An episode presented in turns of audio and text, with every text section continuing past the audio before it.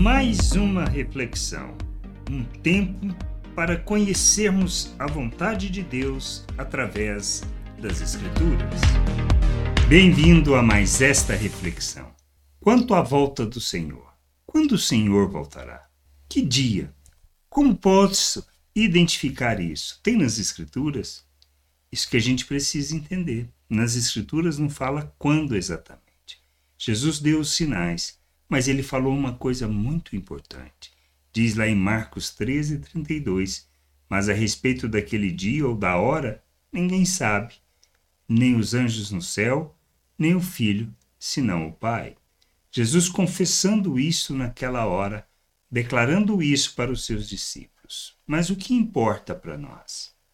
Nós não sabemos quando será a volta do Senhor. Se alguém disser, está tentando nos enganar.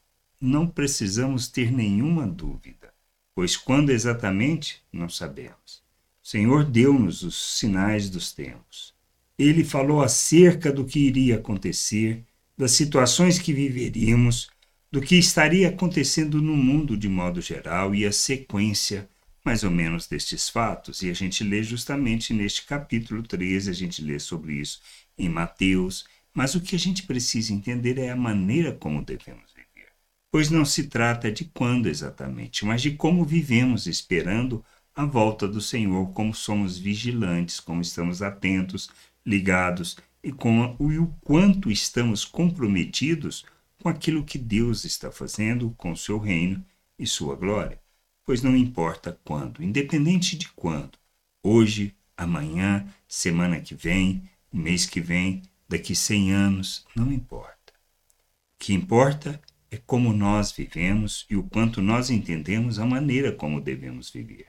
Pois o Senhor voltará, ele restaurará todas as coisas, cumprirá plenamente a vontade do Pai, juntando todos os filhos de Deus os que já morreram ressuscitarão e encontrarão com o Senhor nos ares, isto nós sabemos. Mas exatamente quando, não. O que importa é como vivemos. Quanto nós estamos ligados à vontade de Deus, ao seu querer, seu desejo, e o quanto somos instrumento e expressão dessa vontade no mundo. Nós somos chamados para vivermos o reino de Deus na terra, para andarmos segundo os valores eternos. Mesmo nesta confusão, mesmo neste mundo mau, mesmo em tanta hipocrisia, nós não podemos andar e nem viver segundo o pensamento deste mundo, mas devemos revelar Cristo em tudo que nós fizermos. Somos responsáveis por revelar Cristo, por manifestar a sua glória, por expressar a vontade do Pai, por revelar o reino e, proclamar as virtudes de nosso Deus. Andando pelo Espírito, manifestando o fruto do Espírito nas nossas relações.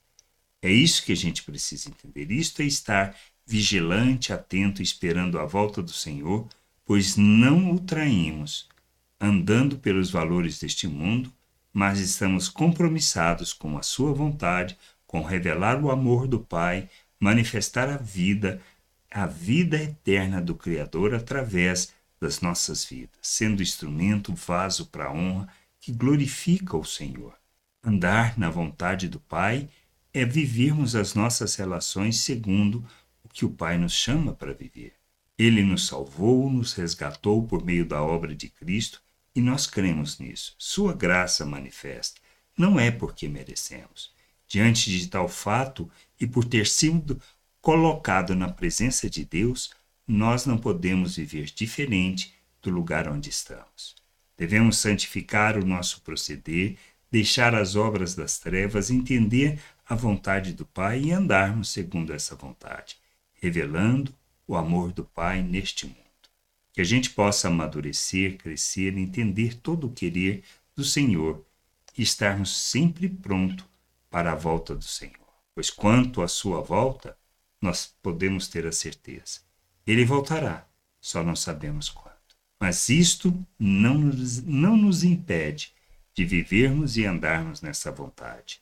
Graça e paz sobre a tua vida. Amém. Gostou da reflexão?